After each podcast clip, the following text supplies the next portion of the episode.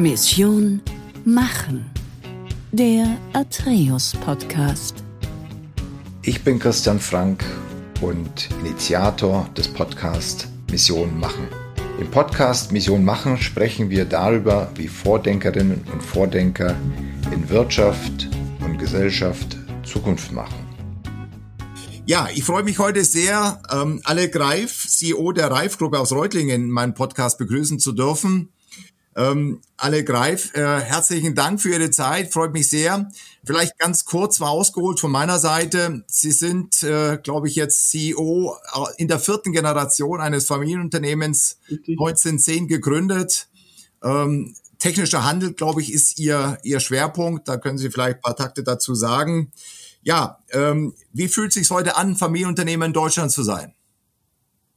Gut, also ich fühle mich, ich fühle mich wohl. Ich bin, ich bin mit äh, Leib und Seele äh, Familienunternehmer. Wir sind tatsächlich ein, haben Sie ja schon gesagt, gerade ein, ein 100 im 113. Geschäftsjahr äh, im Moment befindlich. Wir sind mittlerweile ein reiner technischer Händler. Also im Endeffekt ist das im in der Branche des Produktionsverbindungshandels ansässig und wir zählen eigentlich das Who is Who, Gott sei Dank, der deutschen äh, und internationalen Industrie äh, zu unseren Kunden. Sehr stark im Maschinenbau äh, verankert. Insofern ist es mir auch als Familienunternehmer auch nicht Angst um Deutschland, weil wenn ich unsere Kunden äh, uns mir anschaue, das ist äh, jedes Mal erhellend, was wir als, als Deutsche natürlich auch häufig Familienunternehmen äh, geprägte Kundschaft äh, alles drauf haben. Ja. Also das ist ähm, passt, glaube ich, ganz gut zum Thema.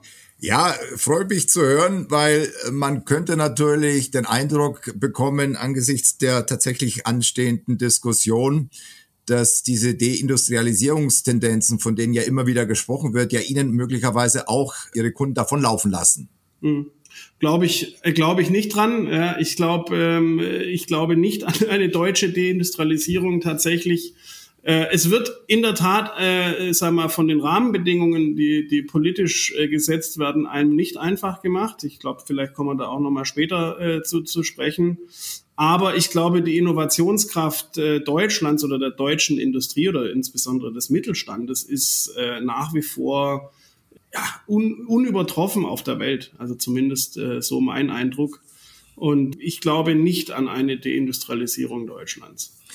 Also, das gibt mir schon zu Anfang des Gespräches viel Optimismus. Ich freue mich da vielleicht die eine oder andere Situation tatsächlich mit Ihnen nochmal vertiefen zu können. Gerne. Ralf, vielleicht ganz kurz nochmal so ein bisschen auf Ihren, auf Ihren Werdegang. Äh, ich habe gesehen, Sie haben an der LMU studiert. Das äh, freut mich, weil ich auch an der LMU studiert hatte. Ähm, und äh, dann hatten sie aber nicht gleich den Weg in die Familie, ins Familienunternehmen gesucht oder vielleicht auch nicht gefunden. Wie, wie, ähm, wie war das? Wie war der Einstieg? Also ich habe ich, ich, ja, ich hab tatsächlich in Mannheim und in, in München äh, die Betriebswirtschaftslehre, Diplomkaufmann äh, studiert und abgeschlossen und habe dann ganz bewusst ähm, gesagt, nee, ähm, ich möchte weder über Vitamin B noch direkt in die Firma einsteigen, was übrigens auch gar nicht möglich äh, ist, laut unseren Statuten. Äh, und habe gesagt, jetzt guckst du mal, ähm, wie du dich selbst so schlägst. Ja? Und äh, bin dann ehrlich gesagt wie die Jungfrau zum Kinde zu L'Oreal gekommen. Äh, die L'Oreal war überhaupt nicht im Scope, ja, Kosmetik und tralala. Und ich hatte eine, eine äh, gute Freundin, habe ich immer noch, äh, die, die dort ihre Diplomarbeit schrieb und hat gesagt, du alle, äh, bewirb dich mal, es ist gut, der Laden ist gut, Weltmarktführer, die können was. Und ich sage, ja, okay, dann machst du das halt auch noch, ja. In dem Zeitpunkt war das inflationär, die Bewerbungsschreiben. Da habe ich gesagt, okay, mache ich. Und tatsächlich, wirklich keine zwei Tage später habe ich äh, eine Antwort von äh, L'Oreal bekommen, ja, sie würden mich gerne einladen zum Kennenlernen und sie hätten da ein Trainee-Programm und könnten mich dort vorstellen. Und was dann folgte, war tatsächlich, glaube rückblickend betrachtet, das härteste Assessment, was ich äh, erlebt hatte, ja. Und es waren mehrere Runden und bis zum Schluss dann äh, die Geschäftsführer auch, was ich schon mal sehr, sehr gut fand, äh, sich uns angenommen haben. Und die haben gesagt, ja, wir wollen dich gerne onboarden und äh, wir sorgen dafür, dass du bei uns auch was, was wirst. Und die, die, das, was mich wirklich getriggert hat, ist ähm, die frühe Übernahme von Verantwortung. Ja, das war, das war ein Credo und ist es, glaube ich, heute auch noch von L'Oreal, jungen Menschen früh Verantwortung äh, zu, zu übertragen. Natürlich nur, wenn die Leistung stimmt. Ja. Und ich bin dann äh, tatsächlich äh, dann eingestiegen zu einem äh, zu einem kläglichen Gehalt damals. Ich vergleiche, ich erzähle das immer unseren Azubis, ja, als, als, als studierter Diplomkaufmann äh, habe ich damals angefangen. Da, da kriegen heute unsere Azubis, äh, wenn sie übernommen werden, mehr. Ja. ja. Aber Fixum. Ja. Ich bin da dann in Vertrieb gegangen äh, als Trainee-Programm und konnte dann natürlich variabel noch dazu verdienen. Aber dann habe ich angefangen und das war eine, eine Überzeugung von L'Oreal und es ist, glaube ich, heute noch, ähm, äh, zu, zu, zu spüren, wie anstrengend es ist, Weltmarktführer zu werden. Mhm. Ja. Und dann musste ich äh, erstmal in den Außendienst und dann habe ich Friseure besucht und musste dort äh, Haarshampoo verkaufen und meine Kommilitonen waren bei Goldman Sachs und bei Berger und McKinsey und, und die haben mich dann gefragt, was machst denn du so? Ja, ich verkaufe gerade Shampoos. Und ich so, ah, hm. auch gut, ja. Äh, long story short, äh, das ging dann äh, eine Zeit lang und ich habe mich auch dort bewiesen, habe übrigens da auch schon meinen eigenen Verkaufsbezirk, der sicherlich, sag mal, hervorgehoben war. Ich hatte diverse Vorstände mit in den Autos äh, gehabt, so Mitreisen und habe das damals schon geführt wie mein eigenes Unternehmen, ja. Und das führte dann auch dazu, dass ich relativ schnell äh, bei L'Oreal dann äh, meinen Weg gemacht habe und dann zum Schluss äh, den äh, Kauf- und Warenhaus- und Parfümeriekanal geleitet hatte. Mit, mit 32 Jahren äh, hatte ich da ein Umsatzvolumen verantwortet. Das äh, war höher tatsächlich, als ich dann äh, zu uns eingestiegen bin, ähm, was ich hier verantwortet habe. Und das ist auch so ein, ähm, ich habe vorher gesagt, es geht nicht, dass man qua Name äh, hier, äh, sagen wir mal, qua Geburt als Geschäftsführer in unser Familienunternehmen kommt, sondern es ist eine, eine zwingende Voraussetzung äh, zu beweisen, dass du ähm, etwas, etwas drauf hast und äh, steigst dann quasi quer ein ähm, äh, auf der Ebene, die du auch außerhalb, ähm, sag ich mal, er erreichen konntest. Mhm. Ja. Und, und wie kam dann die Motivation auf, den Wechsel ins Familienunternehmen vorzunehmen? Ist es der Ruf gewesen oder mhm, ein ja. Reifegrad oder was war der, was war der Initiator? Also der Initiator, der ist, der, der Keim ist schon ganz früh gepflanzt worden. Ja, also Müssen Sie mal sagen, wann, wann ist der gepflanzt worden? Na, ich würde sagen, das kann ich gar nicht sagen. Es ist so ein, so ein Zeitraumthema. Also ich, ich äh, hatte eine sehr, sehr enge Beziehung auch zu meinem Großvater, der immer, ich war, ich bin der Erstgeborene und äh, also es war für ihn damals schon immer das, dass er einen Enkel quasi hat und die Dynastie in Anführungszeichen fortgesetzt wird. Da hat er immer sehr, sehr viel äh, drüber gesprochen und hat mich dort auch, äh, sag ich mal, immer wieder äh, eingebunden und hat gesagt, du, Alec, das wirst du und, und, und ohne dass ich da das Gefühl hatte, äh, das ist irgendwie eine, eine Burden oder so, ja, sondern mh, hm, das war immer, ich sag mal, immer so kleine Punkte. Subtil. Und im Endeffekt, ich habe, ich habe wirklich früher als äh, äh, als ähm, als Kind oder Jugendlicher, ich habe viele, viele Ferien auch in der Firma gearbeitet. Ja. ja und kannte äh, wirklich äh, ganz, ganz viele Menschen, bevor ich äh, an, an, anfing, hier, hier reinzukommen. Und dieses, ich sag mal, dieses, dieser Punkt, es gibt keinen Punkt, sondern es ist ein Zeitraum. Und, mhm. und der Wunsch im Endeffekt in das Unternehmen zu kommen, war von bei mir immer vorhanden. Ja, und, und vor allen Dingen auch der Wunsch, sich äh, frei, äh, sagen wir, entfalten zu können und, und gestalten zu können. Mhm. Ja, und das habe ich, das habe ich bei L'Oreal gemacht, zugegebenermaßen ähm, zur Überraschung vieler meiner äh, Vorgesetzten, äh, weil ich anders agiert habe. Ich habe mhm. viel freier agiert äh, in meinen in meinen Anschauungen, in meinen Äußerungen auch, wo ich mhm. gesagt habe, hey Leute, was ihr hier macht, ist, ist Nonsens. Ja, das ist, äh, sag mal, Kurzfristoptimierung und dann wundert ihr euch, wenn das ein Jahr später äh, in die Hose geht. Ja.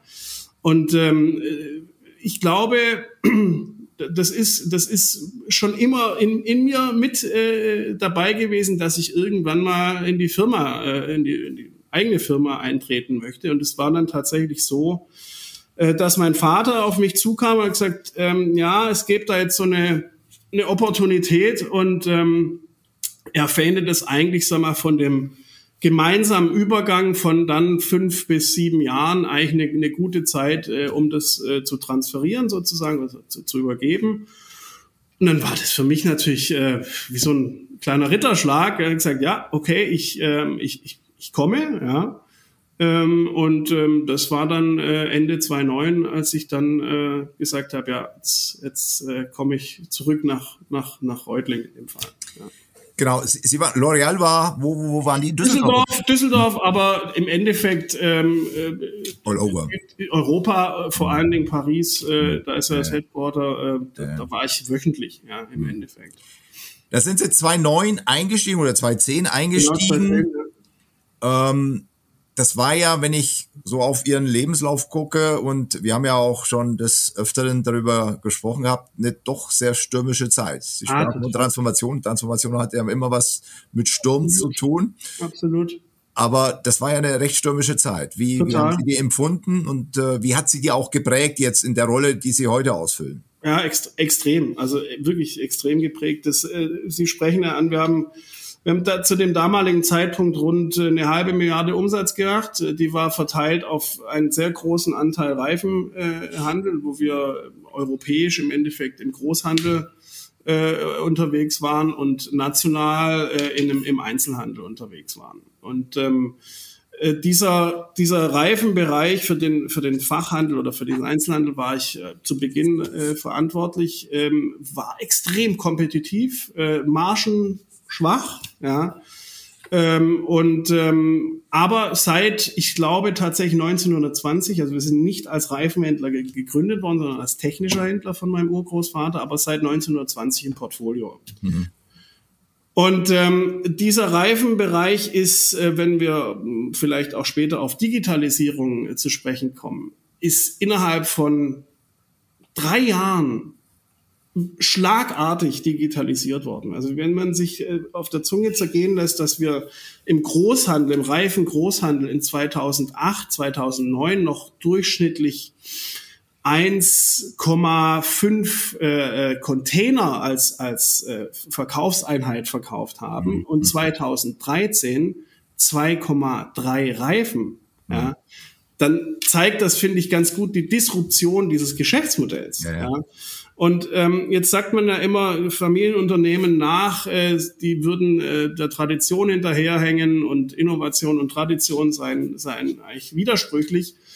Äh, widerspreche ich total, ja, ähm, äh, weil wir dann gesagt haben, nein, äh, dieses Geschäftsmodell ist nicht zukunftsfähig. Ja, mit diesen Margen, mit diesen Strukturen, die wir über, über Jahrzehnte ja aufgebaut haben, auf einen Großhandelsbereich, äh, ähm, in diesem kleinteiligen, äh, äh, sag ich mal, äh, digitalisierten Geschäftsmodell, da, da spielen wir zukünftig keine Rolle mehr. Und dann haben wir uns dazu entschlossen, das auch zu verkaufen. Ähm, und äh, haben dann äh, 2017 äh, den Verkauf an Bain Capital, ähm, äh, sag ich mal, auch äh, vorgenommen und abgeschlossen, die dann eine Buy-and-Build-Strategie im Endeffekt äh, äh, europaweit sich, sich vorgestellt haben. Ähm, wie hat mich das geprägt? Ich glaube, ähm, kolossal, ja, weil der Markt unglaublich ähm, äh, tough äh, ist. Ja, also sehr stark umkämpft, margenschwach. Äh, du optimierst im Endeffekt immer an kleinen äh, Schräubchen und ähm, das hat sich aber auch erst so, sag mal, ex post für mich bewahrheitet, äh, wie, wie stark mich das geprägt hat, weil bin dann 2018 in den, in den äh, gefragt worden, äh, willst du denn jetzt, was willst du denn jetzt machen? Ähm, ich hatte einen Beratervertrag noch bei, bei Bain äh, gehabt und äh, willst du dort jetzt noch äh, die zwei, drei Jahre die, die Transformation begleiten oder äh, willst du äh, in den technischen Bereich äh, gehen? Und ich habe gesagt, ich möchte in den technischen Bereich gehen, weil eben das Unternehmerische mich dort natürlich auch äh, fasziniert hat.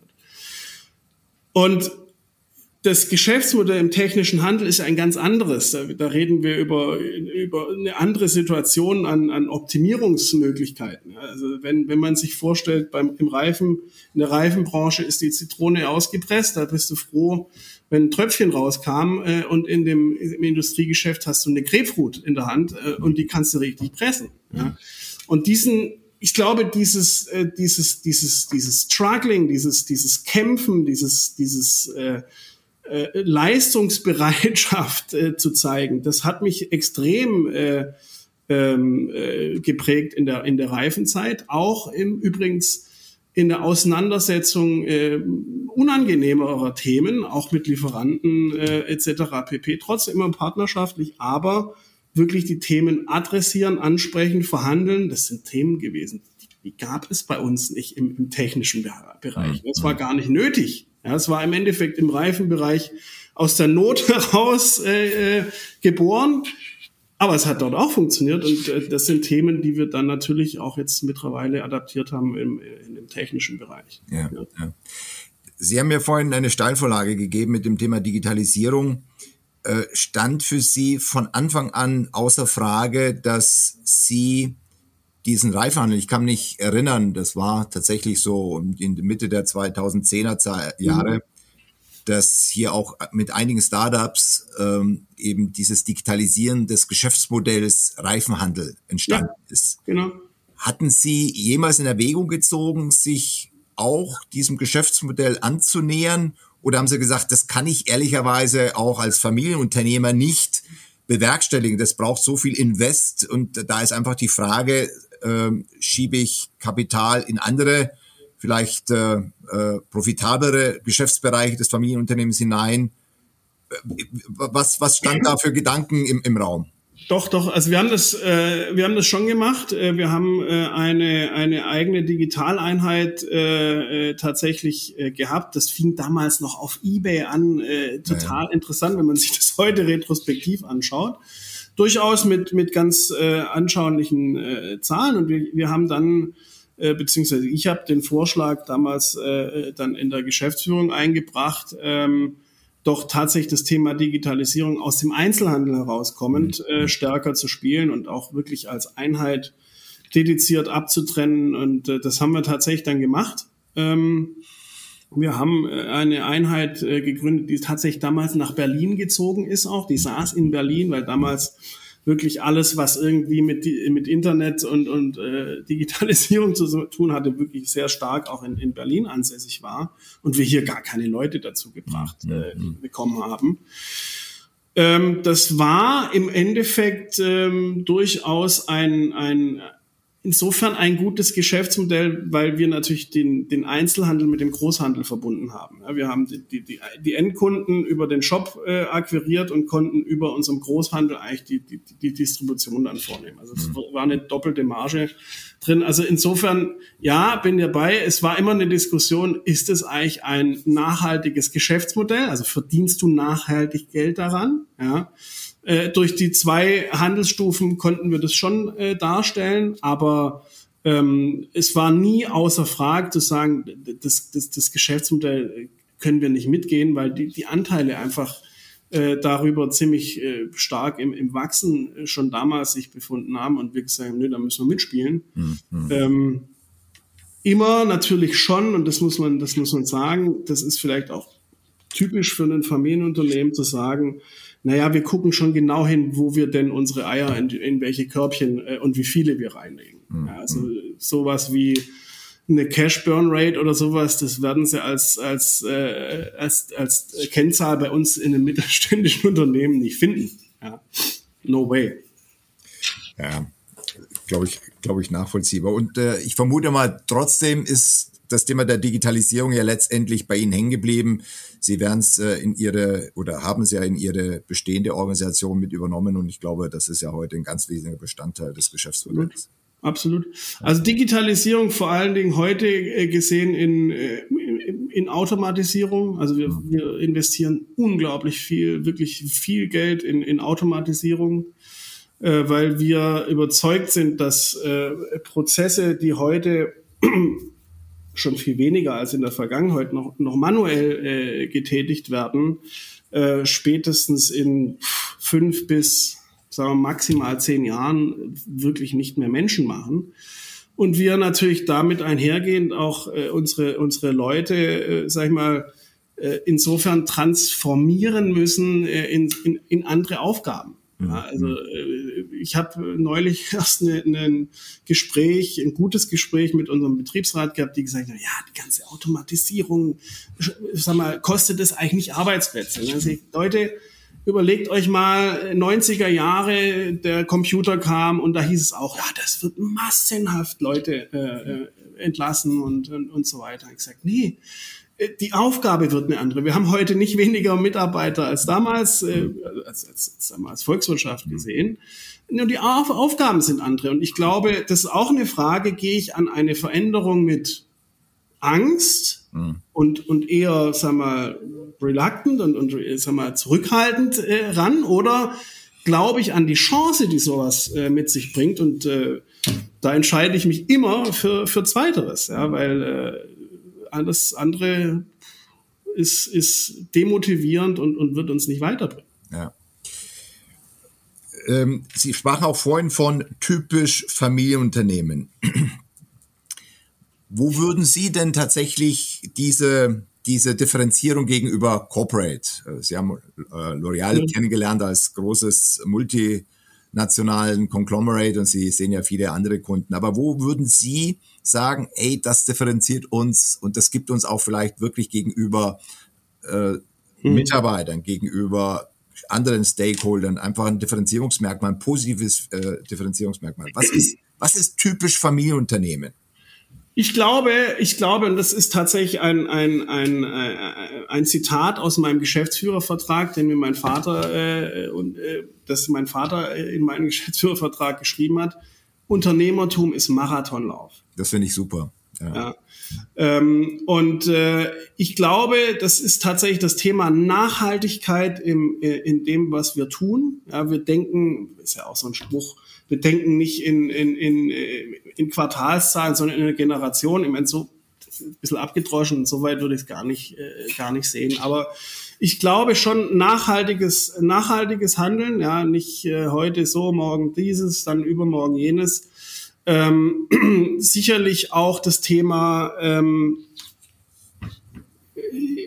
ja, also nicht, nicht Kurzfrist-Optimierung, äh, äh, sondern immer auch Langfrist-Optimierung und denken, ist das denn am Ende des Tages wirklich das, was wir wollen, äh, oder ist das jetzt sag mal irgendwie nur eine, nur, nur eine Modeerscheinung? Ja, und ich glaube, im, in Bezug vor allen Dingen auf, auf die Mitarbeiter äh, ist das Thema, ich glaube, wirklich ein, ein, ein, ein ernsthaftes Interesse an, an den Menschen zu haben, ist, ist in, im mittelständischen Unternehmen viel stärker ausgeprägt als in, in Konzernen. Ja, äh, ich kann für mich und für unser Unternehmen sagen, ja, die Mitarbeiter stehen bei uns im, im, im, im Zentrum unseres Handelns und ähm, äh, natürlich, äh, wir sind so gut, wie unsere Mitarbeiter sind. Ja, das ist uns völlig bewusst. Ja. Heißt nicht, dass sie immer nur happy sind bei uns. Das ist, das ist normal. Ja, aber die, die, das, der Mitarbeiter, die Mitarbeiterin stehen in, im, im, im, im Interesse und im Fokus unseres Handelns. Ja. Mhm. Und ähm, ich glaube, das ist, äh, das ist ein, ein, ein, ein Zeichen.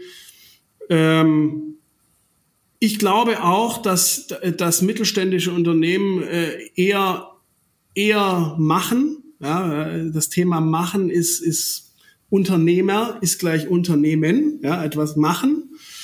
Äh, in, in, in großen äh, Konzernen äh, pff, gibt's dann erstmal einen Pile von irgendwelchen Excel und äh, PowerPoint-Charts äh, und dann äh, wird da dreimal die Kurve geflogen, äh, bis irgendwann mal gesagt, ja, jetzt könnten wir mal machen. Ja, und mhm. im Mittelstand, äh, insbesondere ja, im deutschen Mittelstand, da geht es halt eher mal, komm jetzt, da habe ich ein gutes Gefühl, äh, Zahlen passen. Also wir, wir, haben auch eine BI-Abteilung. Also wir, wir, wir messen fast alles, was man messen kann, habe ich immer wieder den Eindruck. Aber ich sag mal, wenn wir die Basis haben, dann go. Ja. Dann wird gemacht und da wird nicht rumgezappelt und rumgezimpert, sondern äh, dann wird umgesetzt. Ja, und ähm, ja, ich auch für mich manchmal nicht schnell genug, aber ich glaube, das ist ein ganz, ganz typisches äh, Zeichen, äh, sag mal, von, von Mittelständlern. Die, die, wenn die eine, eine Möglichkeit sehen, dann wird's gemacht. Ja. Das setzt natürlich voraus, dass sie auch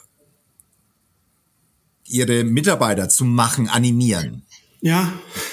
Wie gelingt Ihnen das? Ich meine, Sie sind in einem Familienunternehmen, wo ja jeder so ein bisschen auch auf den Patron guckt. Jetzt sind Sie vermutlich nicht mehr der Patron, Sie sind ein moderner CEO. Ich glaube, ähm, das, das zeichnet Sie aus. Und trotzdem ist da ja eine gewisse Orientierung da. Wie schaffen Sie es trotzdem hier innerhalb der Organisation dieses Machen-Gehen auszuprägen? Ah, es ist schwierig. Das ist echt eine Challenge. Ähm ich habe einen, einen, einen Spruch, den habe ich ähm, schon lange, auch schon früher im Reifenbereich geprägt. Und ich, ich sage immer, Leute, ähm, mich motiviert und ich wünsche das euch auch, die Lust aufs Gewinnen viel mehr als die Angst vorm Verlieren. Und ähm, ich glaube, und das ist wirklich nicht einfach zu vermitteln, weil äh, wir hatten äh, auch jetzt in dem, in dem technischen Handel dann äh, seit 2020 eine, eine massive äh, Reorganisation vorgenommen, äh, weil es einfach der, der Zeit äh, geschuldet. Wir mussten, wir mussten, um uns weiterentwickeln zu können, wirklich massiv in die Organisationsstruktur eingreifen. Was sich bewahrheitet hat, die Zahlen äh, sind sprechen dafür sich und, und das war ein richtiger Schritt. Aber sie greifen natürlich damit massiv auch in ein Kulturgefüge ein. Ja, und ich, äh, wir hatten dann sehr stark auch, auch Prozess, ähm, äh, sag mal, Optimierungen äh, gepredigt und so weiter. Und ähm, ich, ich äh, habe gemerkt, naja, Prozess ist gut, der muss funktionieren, das ist quasi wie so ein Penalty Service, das muss funktionieren, ja.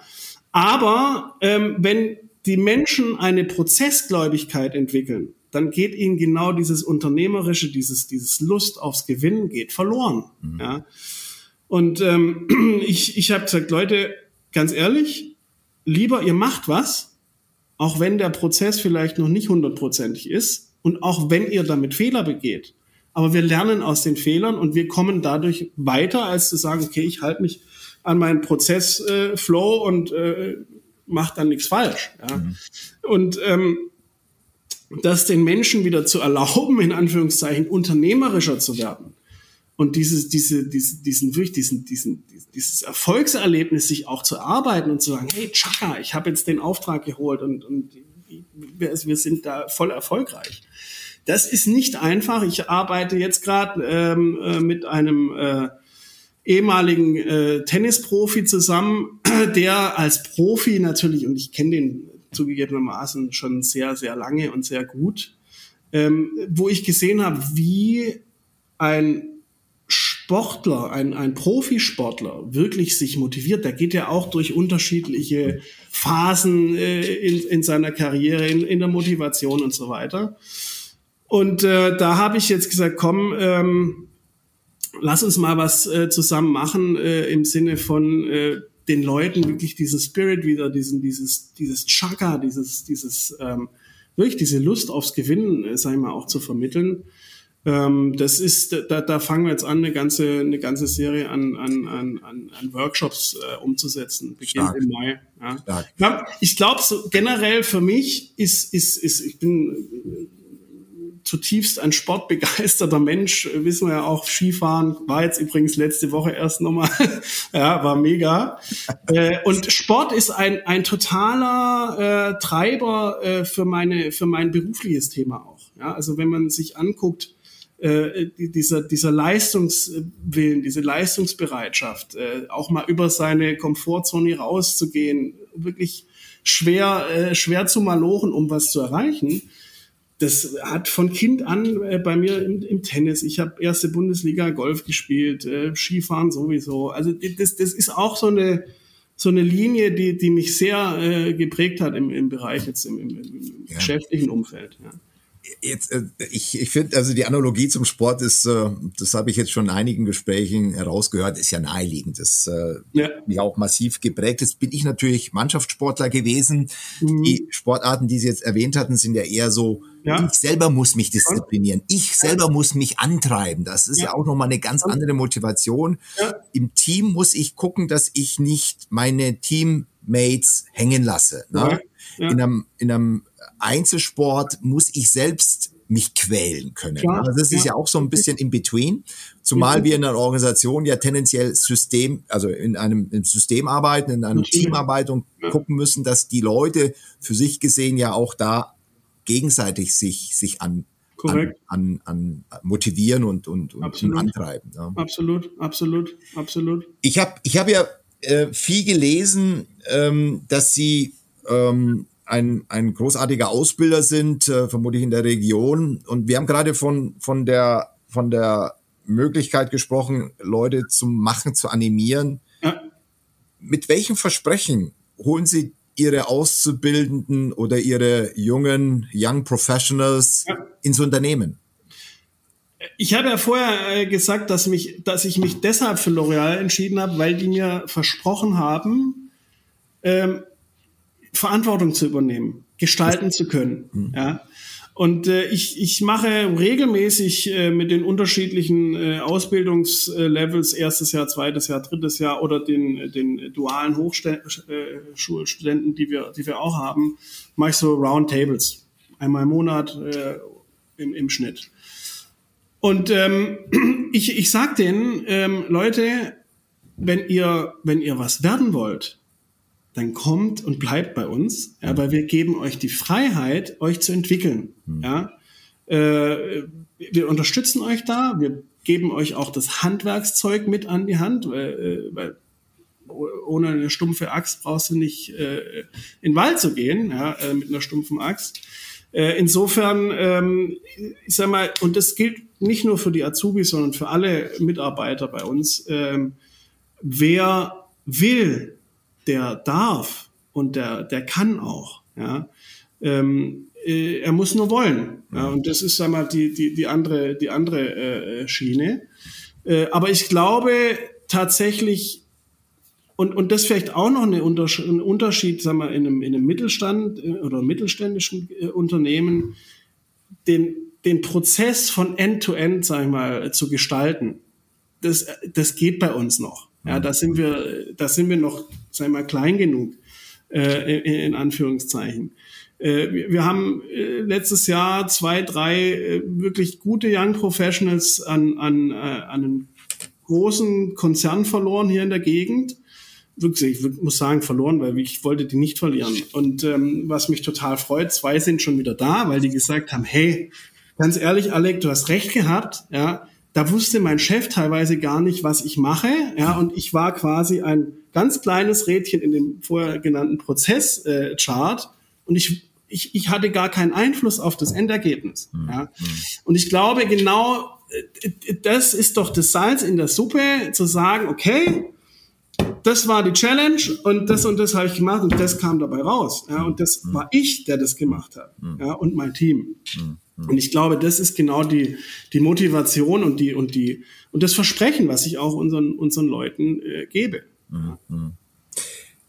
Großartig. Wir, Sie, Sie, Sie haben, oder ich habe gelesen auch ähm, von einem, von einer Initiative, die Sie, glaube ich, mit einigen äh, Ihresgleichen äh, angestoßen haben, vom Weltmarktführer zu Weltmutführer. Das fand ich eigentlich sehr schön, weil ähm, Machen hat ja auch was mit Mut machen zu tun Stimmt. oder Mut machen hat was mit Machen zu tun. Stimmt. Und in Zeiten, in denen ja viele auf diese multiplen Krisen gucken und eher pessimistisch auf die Zukunft gucken, sich lieber auf Straßen festkleben, als optimistisch positiv nach vorne gerichtet Innovationen äh, zu entwickeln. Absolut, ja. Ähm, wie gucken Sie auf die Initiative? Wie wirkt es für Sie nach innen und, und was ist da Ihre Forderung auch nach außen, also Richtung Politik? Ja. Also ich glaube, das Thema, das Thema, ich bin ein unverbesserlicher Optimist. Das ist, ja, Gott sei Dank liegt das in meiner Persönlichkeitsstruktur. Äh, und ähm, machen hat mit Mut zu tun, natürlich. Ja. Und ähm, ich weiß nicht, ob das, ob das richtig ist, was ich heute mache und ob das morgen genau das Ergebnis bringt, was, was ich mir davon verspreche. Nur wenn ich es nicht ausprobiere, Klar. dann weiß ich es nie. Ja. Und deshalb braucht dann braucht es den Mut. Und, und äh, das ist auch das, äh, was ich vorher meinen nach innen gerichtet nehmt euch den Mut und macht einfach. Ja, und wenn wenn es falsch ist, dann kriegen wir, uns, kriegen wir euch schon wieder eingefangen und wir lernen aber daraus und machen es beim nächsten Mal besser. Ja, also das ist, ich glaube, das ist auch eine, eine, eine, eine Haltung, äh, wie man an Themen herangeht. Ähm, ich glaube, auf die Politik bezogen, ähm, ja, da wünschte ich unseren Politikern viel, viel mehr davon. Ja, weniger Verbote, äh, eher in Richtung Anreize schaffen, die den sag ich mal, den, die, das Mut, den Mut erst auch ermöglichen. Ja, wenn ich einen Anreiz äh, setze, ist es viel effektiver, äh, als ich, ich mache Verbote. Oder äh, ich sag mal, wenn man, wenn man mal ein Beispiel äh, äh rausnimmt, äh, unser äh, Bundeswirtschaftsminister äh, Habeck erzählt, wie toll äh, Wärmepumpen sein werden. Ja, das ist, das ist ein, ein ganz kleiner Ausschnitt, anstelle zu sagen, okay Leute, Wirtschaft, guckt doch mal, was ist denn das richtige Geschäftsmodell? Was ist denn die richtig nachhaltige Lösung? Äh, Wärmepumpen, wissen wir heute schon, ist es nicht für, für jedermann. Ja? Und ich finde immer, das Thema Verbot ist etwas, ich meine, das kennt man aus der Erziehung. Wenn wir, ne, wir, wir beide haben ja vier Kinder, ja, da ist, da ist Verbot ist immer schlecht. Ja, das, das motiviert auch nicht. Ne? Aber dort zu sagen, okay, komm, äh, jetzt, jetzt, jetzt, ich, ich gebe dir den Rahmen, dich dort entwickeln zu können und zu gucken, was funktioniert denn am besten. Ja, das gilt, äh, gilt für die Politik unisono, ja, unisono und ähm, da sind wir auf einem im Moment tatsächlich politisch gesehen auf einem hundsmiserablen Weg, das muss ich einfach, einfach so sagen, egal ob es Energiewende ist, äh, äh ob es, äh, ich sag mal, äh, Themen, äh, Themen sind, äh, die, einfach keine Ahnung von der Wirtschaft haben. Also äh, ich, ich habe hier mit dem äh, mit einem Bundestagsabgeordneten äh, äh, äh, Kontakt gehabt. Der, der, der, weiß gar nicht, was in seinem in seinem äh, Wahlbezirk an, an Wirtschaft äh, los ist. Ja, das, das interessiert die auch nicht. Es ist völlig entkoppelt. Und ich meine, es ist auch nicht verwunderlich, wenn man sich den, den Deutschen Bundestag anguckt, dann machen zwar irgendwie über 90 Prozent der Entscheidungen des Deutschen Bundestags haben eine Auswirkung auf die Wirtschaft. An Wirtschaftskompetenz sitzen da vielleicht ja, 40, 50 Leute, wenn es hochkommt. Ja, der Rest hat keine Ahnung. Und das ist, das ist schade, ja, und ich glaube, auch da ist es wichtiger, auf den Dialog zu setzen, nicht, äh, nicht auf Verbote, sondern sich erstmal anzuhören und anzuschauen, was, was ist es denn, was die deutsche Wirtschaft hinbekommen kann, ja, und dann mal machen lassen, mhm. ja, machen lassen. Ich, ich bin ja da auch ein bisschen ähm, irritiert darüber, das höre ich ja nicht nur von Ihnen, das höre ich ja von vielen, insbesondere jetzt durch diese Initiative Mission Machen, äh, spreche ich ja mit dem einen oder anderen und da, gut, vielleicht liegt es daran, dass wir uns natürlich unsere eigene Peer Group aussuchen. Mhm. Aber ich wundere mich dennoch, dass das, was Sie mir erzählen und äh, vermutlich Sie teilen mit äh, vielen anderen Familienunternehmen, dass das aber zu wenig Gehör findet. Wie, wie, was, was müsste passieren, damit das damit da mehr Gehör gefunden wird in der Politik nach Berlin. müsste man lauter schreien, müsste man einen, einen Demozug von Reutlingen oder München oder Düsseldorf nach Berlin organisieren. Was, was ist da das richtige Instrument? Ist, ist, äh, ist tatsächlich eine, eine, eine gute Frage, ähm, die, ich, die, ich mir auch, die ich mir auch persönlich immer wieder selbstkritisch ähm, stelle. Und zwar, inwieweit ist denn die Wirtschaft oder ich in dem Fall bereit, mich politisch auch zu engagieren. Und ich stelle schon fest, dass ähm, insbesondere in meiner Generation äh, dass, äh, das politische Engagement im Vergleich vielleicht auch zum, zu meiner Vorgeneration, meinem Vater, meinem Onkel, deutlich schwächer ausgeprägt ist. Mhm. Ja. Und ich hatte, ich glaube, das war 2020 äh, ein Gespräch, sehr interessantes Gespräch mit dem Günther Oettinger, äh, der gesagt hat, naja, weil ich damals äh, gesagt hat, naja, was die Regierung da mit der Pandemie macht und so weiter, das ist ja auch wirtschaftlich gesehen eine Katastrophe. Und da, sag ich, da hat er mir gesagt, ja, äh, wissen Sie, Herr Reif, äh, wenn so Leute wie Sie nicht den Mund aufmachen, ja, äh, und es schaffen, ihre, ihre Position der, der Politik mitzuteilen, dann wird nichts passieren. Ja, und das hat mich schon ziemlich, ähm, ja, ziemlich stutzig gemacht, weil er, weil er wirklich den Nagel auf den Kopf getroffen hat. Und äh, ja. das war dann der Zeitpunkt, wo ich gesagt habe, okay, äh, wo kann ich aktiv werden und habe dann ähm, äh, den, den Wirtschaftsrat der CDU gefunden. Mhm. Die CDU ist auch ein Anhängsel aus alter Zeit, äh, aber bin dort Mitglied seit 2020 und das ist eines der möglichen Sprachrohre. Mhm. Auf der anderen Seite glaube ich auch, ähm, eben gerade solche Austausche mit den Bundestagsabgeordneten äh, der, der, der, des Landkreises zum Beispiel, zu sagen, okay, wir laden die mal ein mhm. und erzählen, was uns bewegt. Ja, ja, wenn, wenn wir es nicht sagen, ja, also werden sie höchstens zufällig draufstoßen. Ja. also es, es, liegt schon auch an uns, dort äh, aktiv zu werden. Ja. Jetzt brauchen wir natürlich sie. Wir brauchen die Familienunternehmer, die müssen ja quasi hier ihre Schiffe steuern, ja. für Arbeitsplätze sorgen, äh, äh, an der Produktivität und am Bruttosozialprodukt äh, mitzu, mitzuwirken. Äh, und dafür zu sorgen, dass diese viel zitierte Resilienz der Unternehmen auch mhm. besteht. Also die Widerstandsfähigkeit gegen all diese multiplen Krisen. Ähm, wie, wie, wie, wie, wie gelingt Ihnen das, diese Widerstandsfähigkeit dann immer wieder erneut sicherzustellen? Und ich lese so häufig von Widerstandsfähigkeit und ich lese aber auch so häufig von den Krisen und habe das Gefühl, da muss man ja auch sorgsam umgehen, denn irgendwann mal ist auch die dickste Haut dünn geschrubbt. Ja, das stimmt. Das stimmt. Also ähm, ich glaube, hat natürlich auch äh, mit dem Geschäftsmodell äh, zu tun, in dem wir uns bewegen. Wir haben relativ ein relativ heterogenes Branchenbild, was uns sag ich mal im, im Geschäftsmodell relativ Resilienz äh, okay. mhm. sein lässt. Mhm. Ja. Ich glaube, was, was äh, grundsätzlich, und das ist auch ein Erziehungsgrundsatz äh, meiner Frau und mir, ist, äh, ist, ist die Menschen Resilienz zu machen, unsere, unsere Kinder auch resilient gegenüber Unerwartetem zu machen. Und äh, das äh, mache ich nicht nur jetzt sag mal, im familiären Kontext, sondern auch durchaus mit unseren, äh, mit unseren Mitarbeitenden. Wir bieten äh, immer wieder Resilienz-Workshops an, weil wir eben gemerkt haben, und äh, ich kann auch erzählen, wie ich da drauf kam. Ähm, äh, wir haben gemerkt, die Leute können immer schwieriger und natürlich auch aufgrund der Häufung dieser, sag ich mal, dieser, dieser, dieser, äh, ja, sei es Covid, sei es irgendeine andere nächste Krise. Es ist schwierig, damit umzugehen. Und äh, ausschlaggebend für unsere Resilienz-Workshops war ein, ein, ein Mitarbeiter in, im, im Osten, in, in, in Sachsen, der mich fragte, nö, Herr Reif, wann wird's denn wieder normal? Na, ich sage, ja, was meinen Sie denn mit normal? Ja, so wie früher.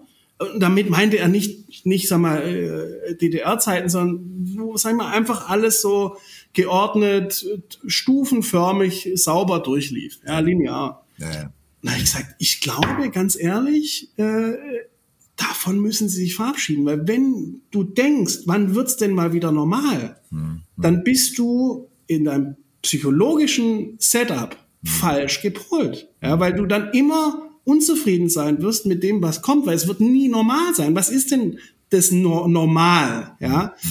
und ich glaube, und da haben wir gesagt, okay, wir müssen, äh, äh wir müssen unseren Mitarbeitenden Handwerkszeug an die Hand geben, zu sagen, okay, wie gehe ich um mit, mit, mit Veränderungen mhm. äh, im, im, äh, generell und, und, und dann auch, auch persönlich, im persönlichen Kontext. Ja. Ja, ja. Das finde ich extrem stark. Ich glaube, es ist tatsächlich so. Ähm, wir werden diesen, nennen wir es Transformation, diesen Transformationspfad, diese Veränderungen nie mehr wieder verlassen. Ähm, ich auch. Vor der Krise, nach der Krise ist vor der Krise oder eine Welle folgt der nächsten Welle. Und äh, deshalb glaube ich, brauchen tatsächlich äh, die Mitarbeiter diese Art von Resilienz, äh, Resilienzfähigkeit, diese Fähigkeit, mit diesen Veränderungen kontinuierlich umzugehen. Die mhm. Agilität in der Birne, ich glaube, ist auch ein Teil ja. der, der, der, der Diskussion, die Sie geführt haben, im Kontext dieser Weltmutführer. Ich habe da auch gelesen, dass Sie mhm. das Thema Mentalität, Kultur, Kreativität, Agilität da sehr stark in den Vordergrund stecken. Ja, ja, korrekt. Lassen Sie mich noch mal einen ganz kurzen Blick zurückwerfen auf, auf Familie und Familienunternehmen. Ähm, vielleicht die ganz äh, äh, einfache Frage. Sie haben gesagt, Sie wurden in, ähm, äh, beeinflusst äh, von Ihrem Großvater. Mhm. Das ist ein schönes Bild, finde ich. Äh, ich kann mir das gut vorstellen, wie er seinen Enkel stolz als Großvater da sicherlich hofierte und, und vielleicht auch mit den ernsthaften Themen spielerisch oder weniger spielerisch eben herangeführt hatte. Liebevoll. Liebevoll, sehr schön. Ja. Wie, wie, wie, wie wirkt das jetzt in Ihrer eigenen Familie? Jetzt haben Sie noch kleine Kinder, mhm. aber äh, die erleben ja auch Familienunternehmerschaft am Esstisch. Also ich selber komme auch aus einem Familienunternehmen und äh, ich kann mich erinnern, mein Vater hat oft, äh, ich habe das gar nicht wahrgenommen, aber ernsthafte Themen. Wir haben oft über Betriebsräte, über Betriebsratverhandlungen mhm. gesprochen, mhm. über, über Sorgen mit, mit dem einen oder anderen Mitarbeiter. Wie wirkt es auf Ihre Kinder und ist da auch schon eine mehr oder weniger Einflussnahme Ihrerseits gegeben oder ziehen Sie sich, entziehen Sie sich dem komplett? Ich meine, ich, ich sage das jetzt deshalb, weil ich ja auch als Familienvater immer wieder mit der Frage mich selbst konfrontiere, wie stark beeinflusse ich meine Kinder oder wie viel lasse ich ihnen Freilauf? Genau. Ähm, letzteres, also ich entziehe mich, ich entziehe das komplett, mhm. ähm, weil ich ähm, war übrigens bei mir auch so. Es war nie äh, von meinem Vater die Rede, dass, dass ich mal, du, du musst in die Firma kommen oder mhm. ne, das lieber lieber selber kommen lassen. Wenn wenn das Interesse da ist, dann dann wird es schon werden. Ich und ich finde, man muss gerade Kindern äh, oder sollte den Kindern nicht den Lebensweg vorzeichnen, äh, geht eh sowieso nicht und und äh, ich finde, jedes Kind, jeder Mensch soll das finden und äh, glücklich, wer das tatsächlich schafft, äh, was ihm liegt und äh, was er kann. Und ich glaube, dafür sind auch unsere Kinder jetzt noch, noch zu, zu, jung und die sollen entdecken, die sollen sehen, was, was, wo haben sie Fähigkeiten und was machen sie gern. Und ich glaube, ich, und da bin ich felsenfest davon überzeugt, was du gerne machst, mhm. das kannst du in der Regel auch ganz gut. Ja? Und insofern halte ich das äh, wirklich völlig raus. Mhm. Ja? Ich versuche ähm, die, die, die, die, sag mal, den, den Kontext zur, zur Firma relativ ähm, neutral bis positiv ähm, mhm. immer wieder darzustellen, weil natürlich äh, fragen mich die Kinder, jetzt äh, ist China ja wieder offen äh, und ich war vor Corona oder auch noch in Corona, also Anfang Corona in China, wusste dann natürlich nur keiner. Und ich war so, weiß ich nicht, acht bis zehn Mal im Jahr in China. Und mhm. das fanden natürlich die Kinder nicht immer so toll, ja, weil die gesagt haben, ja, jetzt bist du schon wieder weg. Und äh, habe ihnen jetzt gesagt, ja, jetzt gehen wir, jetzt geht's wieder los. Jetzt im Juni fliege ich das erste Mal wieder nach China. Oh, wieder nach China. Ich sage, ja, du, aber das ist total spannend dort und da bewegt sich auch viel und so. Also ich versuche den Kontext ja. immer wieder, sag mal, eher ins Positive zu rücken ähm, und nicht äh, dieses Schwere, was es natürlich auch gibt im, im, im unternehmerischen Kontext, äh, zu stark in den Vordergrund äh, zu stellen. Ja. ja. Also insofern, lasst die Kinder sich entwickeln und, und äh, dann wird sich zeigen, äh, was, was, äh, was dabei rauskommt. Ja. Nee, sehr gut. Also ich glaube, da ist sicherlich ein hohes Maß an, an, an äh, meine Väter sind ja auch Vorbilder und da, da, da werden die Kinder sich sicherlich auch orientieren, aber ich glaube, genau so ist es, wie es, wie es ist. Vielleicht noch eine kurze Frage zu Chatbot. Sie haben ja. vorhin auch gesagt, Digitalisierung. Ja. Das ist das was, was jetzt bei Ihnen auch schon irgendwo mit ausgetestet wird. Ich meine, ich könnte mir vorstellen. Seit Dezember. Seit Dezember. Dezember. Ja gut, glaube ich, wir alle seit Dezember. Ähm. Ja, wir, also wir, wir haben, also unser, unser CEO ist, äh, war früher auch unser CIO ähm, und der ist sehr, sehr affin und treibt natürlich auch das ganze Thema Automatisierung ja. und Digitalisierung. Ja, ja. Wir gucken uns das schon genau an und spielen auch damit. Ich glaube, auch das ist, ist, ist wichtig. Also spielen im, im, im Sinne ja, ja. von erkunden, mhm. wie was funktioniert, wie könnten wir es nutzen. Und das ist ja nur ein, ich sag mal, ein, ein, ein Vorbote dessen, was, was wahrscheinlich die mhm. Zukunft einfach auch prägen wird. Mhm. Also insofern wäre es vermessen, das, äh, sich dem Thema, glaube ich, nicht anzunehmen und zu sagen, ja, das ist jetzt nur eine Modeerscheinung. Glaube ich nicht. Ja, äh, oder glauben wir nicht. Und insofern äh, sind wir dort gerade am, am, am spielerischen Ausprobieren, wie könnten wir es nutzen, wofür könnten wir es nutzen und, und sind dem, äh, sag ich mal, dieser, dieser technologischen Innovation offen gegenüber. Ja. Ralf, letzte Frage. Ähm, was würden Sie als so drei wesentliche Maßnahmen ansehen, die wir in der heutigen Zeit einfach machen müssen, um Resilienz weiter auszuprägen, um die Chancen, die sich zwangsläufig ergeben, und wir gucken gar nicht auf die, auf die, auf die äh, anderen Aspekte, die gibt's immer, sind ja immer am Ende des Tages herausfordernd. Was sind die drei aus Ihrer Sicht relevanten Themen, die Sie auch sagen wir, mit Ihren Unternehmen diskutieren, aber die Sie möglicherweise einfach auch mit uns teilen wollen? Also ich glaube, das Thema Machen ist eines der wichtigsten äh, Grundsätze, die ich sagen würde. Das Thema ähm, Leistung lohnt sich, ist auch ein Grundsatz, äh, den ich, den ich verfolge. Und damit meine ich gar nicht monetär, mhm. auch sicherlich, aber auch ich sag mal, im Sinne der Persönlichkeitsentfaltung. Zufrieden sein mit dem, mit dem, äh, äh was, was man macht. Und ich glaube, ähm, last but not least, und das sicherlich im, im, im Familien äh, oder im Familienunternehmen-Kontext, das Thema Familie und Werte ist ein Thema, was auch in stürmischen Zeiten im Sinne von Resilienz auch äh, Rückgrat und, und Stabilität verhilft. Und äh, davon bin ich fest überzeugt. Ja. Herr Ralf, herzlichen Dank. Es war, glaube ich, ein schönes Schlusswort. Ich danke Ihnen ganz herzlich für, für Ihre Zeit. Hat mir sehr viel Spaß gemacht und äh, ich freue mich auf ein baldiges Wiedersehen. Ito, Herr Frank, tausend Dank.